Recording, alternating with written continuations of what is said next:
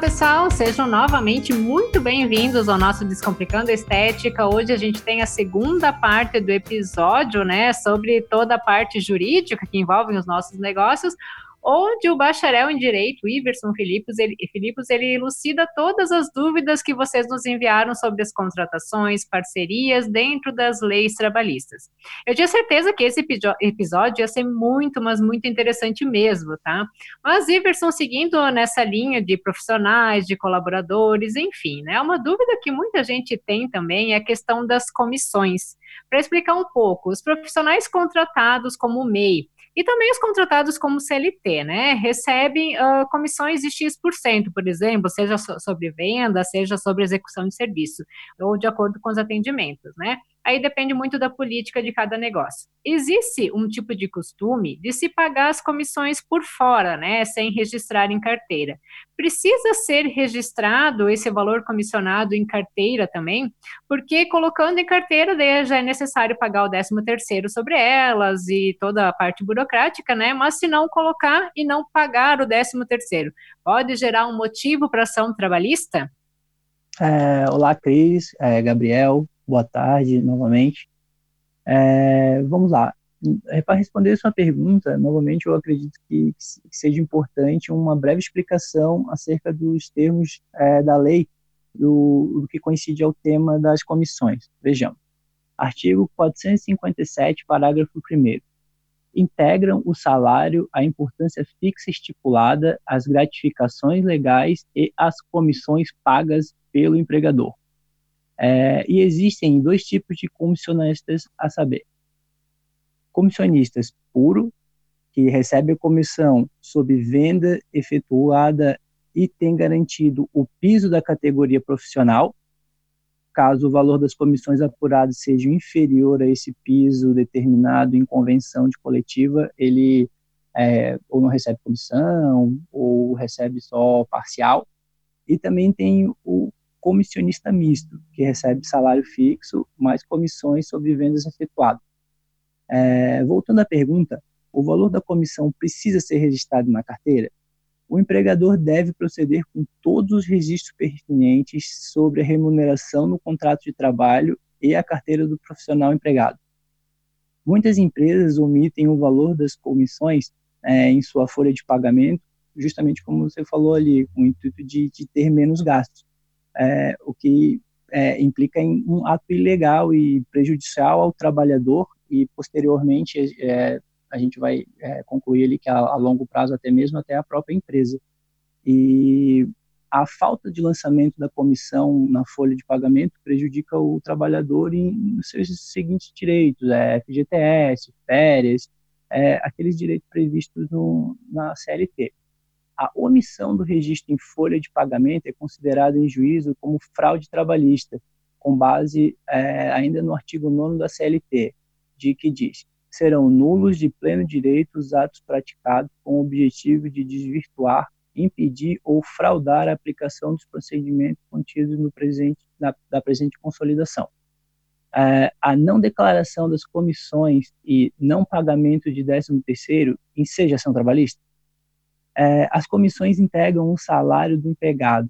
Logo, é direito constitucional do empregado o seu recebimento. A sua omissão poderá ensejar a ação trabalhista e, consequente, procedência de ação com condenação a verbas trabalhistas. E agora, com a reforma trabalhista, condenação em honorários advocatícios. Logo, é, elas deverão ser declaradas e jamais serem pagas por fora. É, assim, Portanto, podemos perceber que, com o intuito de economizar no não lançamento da folha dos valores referentes a comissões, é, comete-se o ato ilícito, que, por sua vez, gera o direito ao trabalhador a acionar a justiça trabalhista, e o que, por sua vez, acarretará em gastos que vão muito além do que teria sido no caso do lançamento correto na folha. Para quem não escutou, eu tô por aqui, né? Eu tava ali quietinho escutando as, a resposta do Iverson, mas eu não ia perder esse episódio aqui de nenhuma maneira. E eu vou botar um caso hipotético aqui, Iverson, não sei se tu tem alguma coisa preparado para isso, senão, enfim, não tem problema. Os casos né, de, de, profissionais independentes, digamos que ele tenha sido contratado pelo sistema lei, de, da lei do salão parceiro, na verdade, né? eles poderiam ser configurados como comissionista puro ou misto, a gente tem visto as duas no, no, no âmbito da estética, dependendo da política da empresa, claro. E uma coisa que é importante frisar, eu acho até, é que, e tu até pode complementar, como eu estava comentando, é que a comissão precisa ser paga mesmo que o cliente não pague a empresa depois. Porque tem a Lei 3.207 de 1957, até pode me ajudar nesse caso aqui, que diz que a ação para o pagamento de comissões é a venda e não o pagamento do cliente junto à empresa, porque isso também tem gerado algumas polêmicas dentro do âmbito da estética. E de só pagar as comissões quando o cliente efetua o pagamento. É, então, Gabriel, eu assim não, não conhecia que, que, de fato isso ocorria também no ramo estético, mas eu já tive contato com algumas ações trabalhistas assim de vendedor de, de produtos em geral, aonde eles alegavam exatamente isso, que é, em caso de, de não pagamento do, do, do valor vendido, a, as comissões eram descontadas dos seus honorários ao final do mês. E isso, como você bem frisou ali, é, é ilegal, não tem como. É, a partir do momento que, que o, o, vendedor faz a venda, é, a parte da, da, da, empresa a responsabilidade de pagar é, o funcionário e receber o seu, o seu dinheiro do, de quem foi para quem foi feita realizada essa venda, né? Maravilha. Ficou bem claro isso aí, eu, eu tinha esse assunto na cabeça e não e precisava comentar também aqui para a gente ter uma, uma visão mais ampla do que acontece também no nosso mundo. E antes de fugir para outros assuntos, e, que a gente precisa te perguntar também, para ir finalizando essa parte de colaboradores, contratações e tudo mais, vamos falar sobre férias. Como que é o procedimento quando forem férias coletivas? O estabelecimento pode definir por conta própria ou é obrigação dar esse direito de escolha ao funcionário? É, assim, é, antes de a gente ver o que de fato é, é, está na lei, é, eu acredito que, via de regra, é, tem aquele ditado que o combinado não sai caro. Então, essa questão de férias coletiva, quando se dá a opção para o funcionário entre duas datas é, é por uma política de boa vizinhança, assim, digamos, para que dentro daquele período ali o empregador está disposto a, a liberar as férias coletivas, mas como a gente vai ver agora em seguida, é, cabe ao empregador definir esse período de férias. É, agora vamos aqui, ó, deixa eu ver direitinho. Ó, é, vejamos o que a legislação nos traz quanto ao tema das férias coletivas. É, artigo 139. Poderão ser concedidas férias coletivas a todos os empregados de uma empresa ou de determinados estabelecimentos ou setores da empresa. Redação dada pelo Decreto-Lei número 1535, de 13 de 4 de 90, 77. Parágrafo 1 as férias poderão ser gozadas em dois períodos anuais, desde que nenhum seja inferior a 10 dias corridos. Redação dada pelo decreto, também número 1535, de 13 de 4 de 77. Parágrafo 2 Para os fins previstos nesse artigo, o empregador comunicará ao órgão local do Ministério do Trabalho, com antecedência mínima de 15 dias, as datas de início e fim das férias, precisando quais estabelecimentos ou setores abrangidos pela medida. Redação dada pelo mesmo decreto de 77. Parágrafo 3 Em igual prazo, o empregador enviará cópia da aludida comunicação aos sindicatos representativos de, é, da respectiva categoria profissional e providenciará a, a fixação de avisos nos locais de trabalho. Texto também pelo mesmo decreto-lei de 77. As férias coletivas, à medida que envolvem em um único ato uma comunidade de trabalhadores, deste modo, podendo ela abranger toda a empresa ou apenas todo o estabelecimento ou somente alguns setores da empresa ou do estabelecimento. No caso, quem define o período de férias coletivas? Como você teria perguntado se era um empregador ou um empregado, as férias coletivas poderão ser concedidas por ato unilateral pelo empregador ou por instrumento negocial coletivo determinador de gozo de férias. Logo, o empregado não escolhe nem define a data das férias coletivas, já que se trata de prerrogativa do empregador ou do acordo coletivo da categoria. É, sempre importante, né, balançar, pesar a balança para os dois lados, como o Iverson falou, né, que fique bom tanto para o colaborador quanto para o empregador, né. Mas agora eu venho para uma, uma questão assim específica, digamos, o carnaval, né. Teoricamente ele é um ponto facultativo, mas já está dentro da cabeça de todo mundo que é um feriadão, pronto, acabou tudo, né? E se não der feriadão, ainda por cima, uh, pode ter certeza que gera muita reclamação, às vezes os, os uh, colaboradores até não vão trabalhar. Como é que fica essa questão do carnaval? É, Cris, é, por mais que, que o pessoal costume pensar que o carnaval seja um único feriado que dura vários dias, é, continua a cargo do empregador. Conforme a gente viu acima, cabe ao empregador definir como vai funcionar a empresa nessas datas. E é, volto a salientar que o, o, mais importante seria combinar com antecedência e seguir ou seguir o acordo coletivo caso exista, mas o é, já determinar com os funcionários que ó é, a nossa empresa, o salão no caso funciona de tal a tal, no carnaval a gente funciona assim e enfim é, deixar tudo combinado para que todo mundo fique ciente, né? E aceite as condições. Claro, o carnaval sempre é uma polêmica e, e também uma questão meio, meio que cultural até, já de, de, desse feriadão que a gente tem e tudo mais. Mas o que o Iverson diz tem muito, muito sentido antes da pessoa ser contratada, talvez já deixar estabelecido isso de que talvez a empresa trabalha no carnaval e pode ter é, muito fluxo de pessoas no carnaval, pode ser um, uma questão específica que ela não pode perder esse, esse fim de semana de, de trabalho, por exemplo. Já no momento de fazer a contratação, deixar específico, né? Que, que no carnaval se trabalha um dia, se trabalha dois, enfim, conforme for o, o que acontece com a empresa. Mas, Iverson, vamos falar um pouquinho de contrato. Primeiro, eu gostaria de que tu comentasse para o pessoal que nos escuta a importância de ter um contrato de prestação de serviços e colocar ele em prática para todo o serviço que a empresa for prestar, porque hoje em dia a gente não vê tanto isso dentro das clínicas de estética.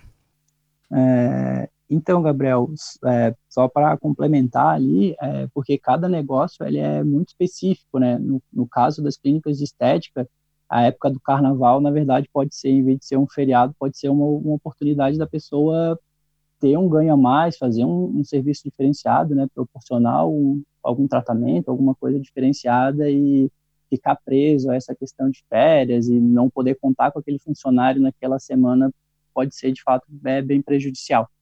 É, então, Gabriel, a importância da celebração do contrato de prestação de serviços, ela se dá em, em diversos fatores.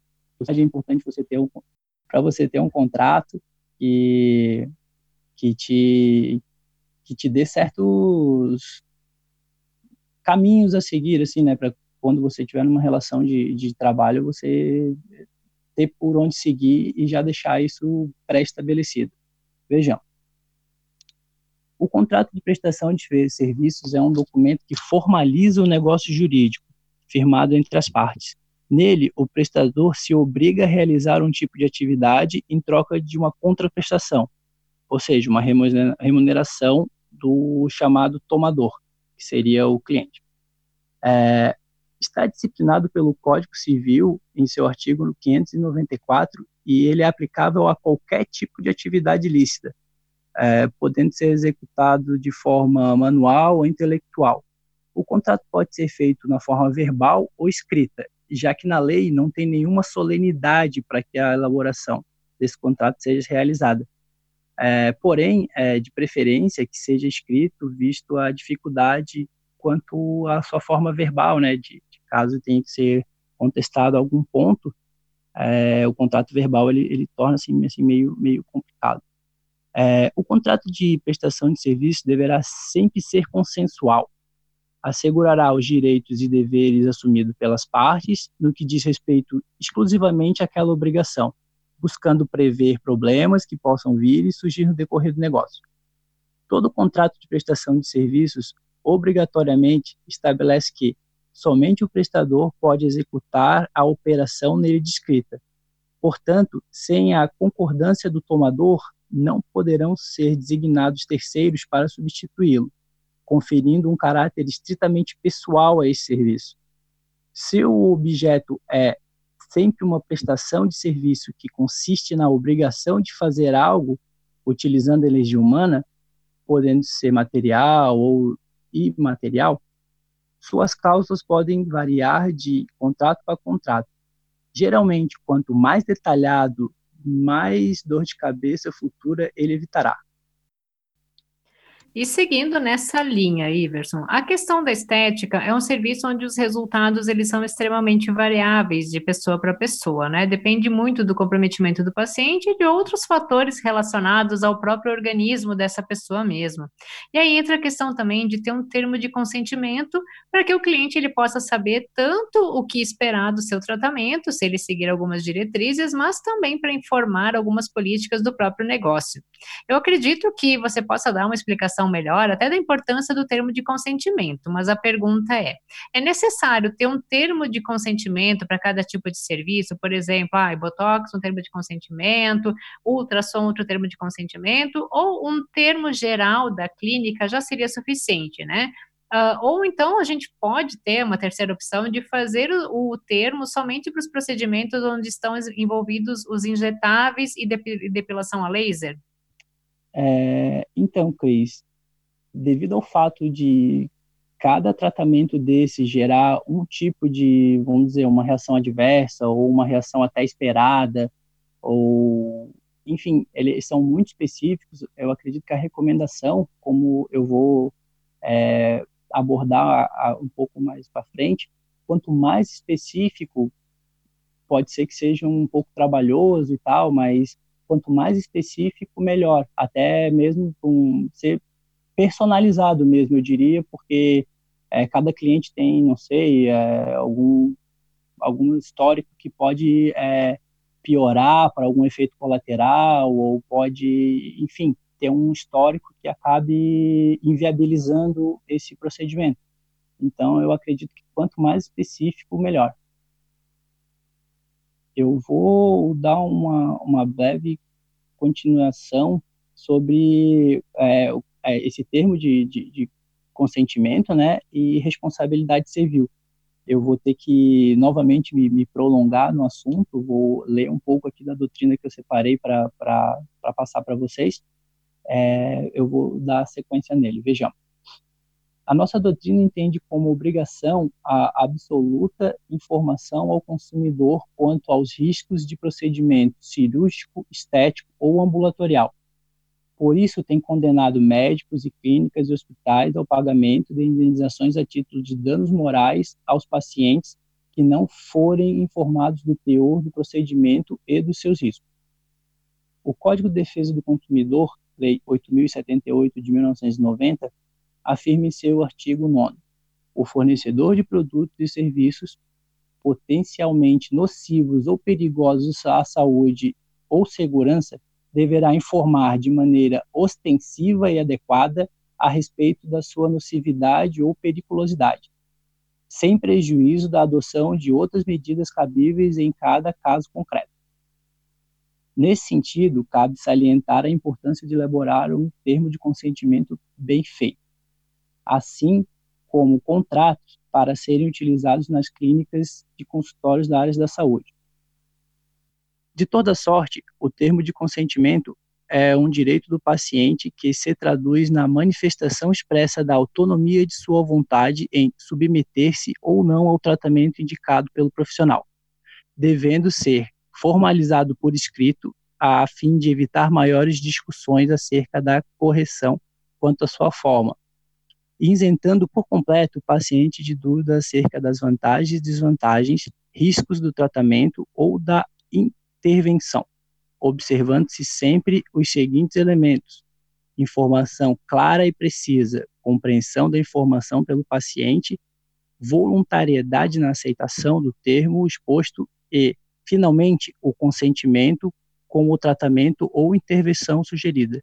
É, eu vou posteriormente disponibilizar aqui é, os, as jurisprudências da onde eu estou pegando esses entendimentos mas aqui eu gostaria de é, reler um, um pedaço da decisão do desembargador Roberto Abreu Silva, ele é do Tribunal de Justiça do Rio de Janeiro. Aqui tem o nome do recurso, e ele diz o seguinte: o paciente deve participar na escolha da discussão acerca do melhor tratamento, tendo em vista os atos de intervenção sobre seu corpo. Necessidade de informações claras e precisas sobre eventual tratamento médico, salientando seus riscos e contraindicações, para que o próprio paciente possa decidir conscientemente, manifestando seu interesse através do consentimento informado. No Brasil, o Código de Ética Médica há muito previu a exigência do consentimento, informando nos seus artigos 46, 56 e 59 do atual. O Código Civil de 2002 acompanhou a tendência mundial e positivou o consentimento, informando no seu artigo 15 a falta injustificada de informação ocasiona quebra de dever jurídico, evidenciando a negligência e, com consequência, o médico ou a entidade passa a responder pelos riscos da cirurgia não informados ao paciente. Tem se visto comumente e perante o tribunal de todo o país uma verdadeira enxurrada de ações movidas contra profissionais da área médica visando a busca de indenizações por danos à ordem material, moral ou estética, oriundos de supostos erros médicos.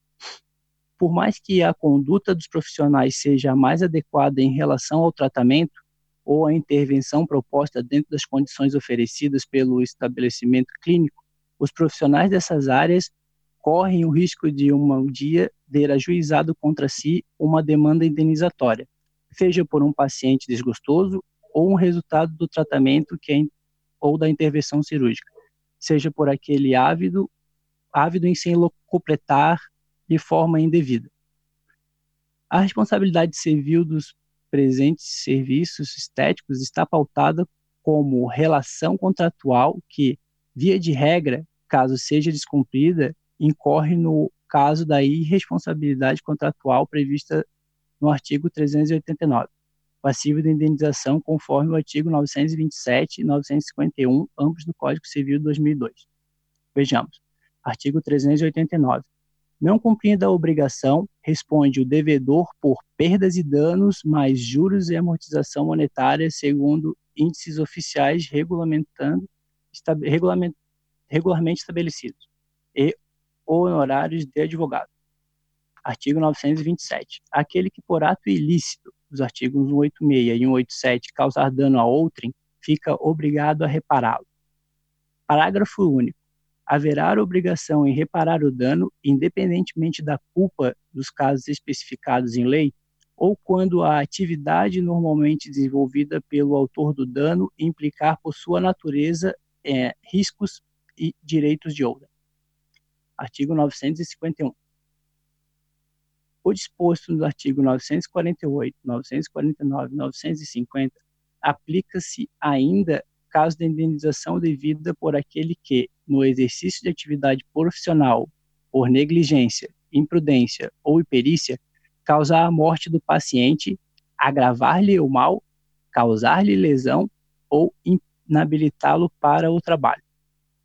O dano causado ao paciente em caso de culpa além do previsto no artigo 951, encontra-se como fundamento no artigo 186 do Código Civil de 2002, em que aquele que por ação ou omissão voluntária, negligência ou imprudência, viola direito e causa dano a outro, ainda que exclusivamente moral, comete ato ilícito. Atualmente, a doutrina e jurisprudência vem entendendo que a relação envolvendo médicos e serviços estéticos é consumerista, aplicando-se o artigo 14, parágrafo 4 do Código de Defesa do Consumidor. Levando-se em consideração que a classe médica encontra-se como, como profissionais liberais. Artigo 14 do Código de Defesa do Consumidor. O fornecedor de serviços responde independentemente da existência de culpa pela reparação dos danos causados aos consumidores por defeitos relativos à prestação dos serviços, bem como informações insuficientes ou inadequadas à fruição e riscos. Seguimos aqui no parágrafo 4 a responsabilidade pessoal dos profissionais liberais será apurada mediante verificação de culpa. Frente a essa realidade, pode-se e deve o profissional valer-se do termo de consentimento, que deixa de ser apenas um direito do paciente e passa a ser um instrumento de defesa do profissional e dos atos por ele praticados. Com efeito, este importante instrumento possui uma enorme repercussão na aferição da existência ou não da responsabilidade civil, bem como na constatação de um ou mais elementos de culpa, sejam imprudência, imperícia ou negligência. Além, evidentemente, de evitar o ajuizamento de ações onde o paciente, não apenas o que age de má fé, mas aquele que, insatisfeito com o resultado do tratamento, tem plena ciência do possível insucesso do resultado, esperando e, num juízo de reflexão, sabedor previamente dos riscos do tratamento ou intervenção, se abstém do ajustamento da ação judicial. Frise-se que o termo de consentimento está longe de ser um salvo-conduto para que os profissionais estéticos possam cometer atos imprudentes ou negligentes em sua atuação não sendo instrumento que sirva por si só para isentá-los de um dever profissional, de cautela e aptidão do paciente, além de ser uma verdadeira ferramenta de defesa caso venha a ser acionado juridicamente. Nesse sentido, temos é, vários é, posicionamentos jurisprudenciais, é, depois eu vou disponibilizar ali, e a, do bojo desses entendimentos eu vou tirar uma citação aqui que se extrai.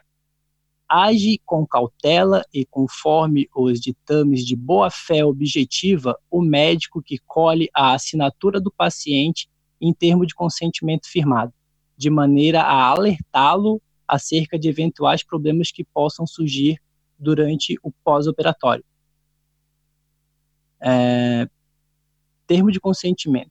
A necessidade de um para cada tipo de serviço ou um geral é suficiente. Ah, então, no caso, Cris, é, respondendo a sua pergunta, ó, o termo genérico vai apresentar informações genéricas, enquanto aos efeitos e resultados de determinado tratamento.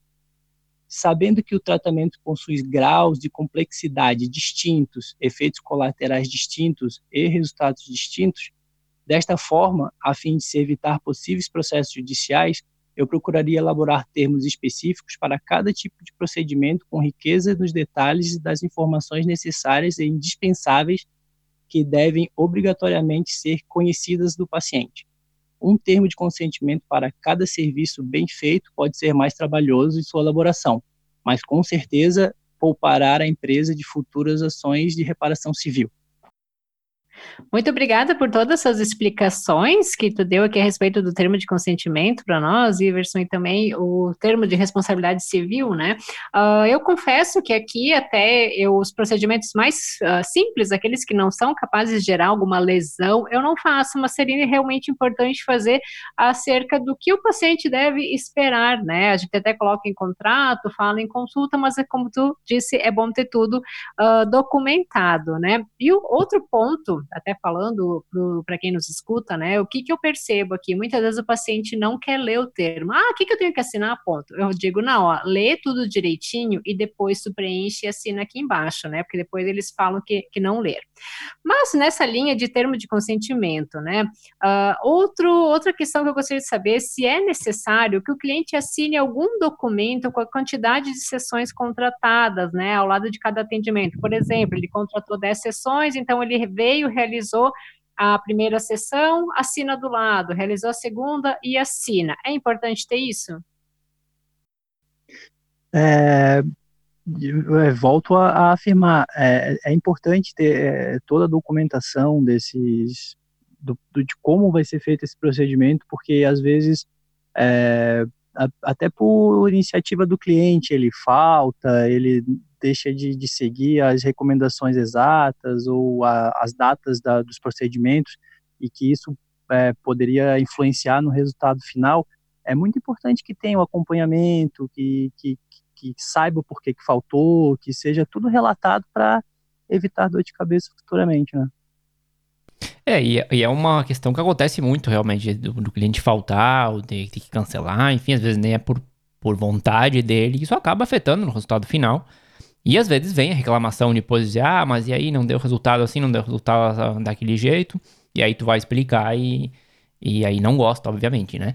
E tava aqui pensando, inclusive, que tem muita gente que acaba tendo uma certa preguiça, eu diria, de, de, é, de fazer todos, e acaba fazendo só um termo para todos os serviços mesmo no espaço.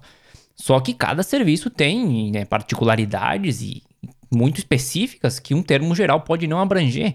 Então, é uma dica de ouro que o Iverson dá de fazer contratos e termos de consentimento especiais para cada serviço. Tem, vai ser uma trabalheira no começo, isso é lógico, mas é um trabalho que você vai ter que fazer uma vez só e depois não se preocupa mais, nunca mais. Não sei se nunca mais, mas talvez vai precisar fazer os, alguns ajustes ao longo do tempo, mas toda a base já vai estar tá feita, né, Cris? É isso aí. E já para ir finalizando, né? Eu sei que está muito interessante, provavelmente o pessoal vai estar tá mandando dúvidas para nós também através do, do, Instagram ou em áudio pelo Anchor, né?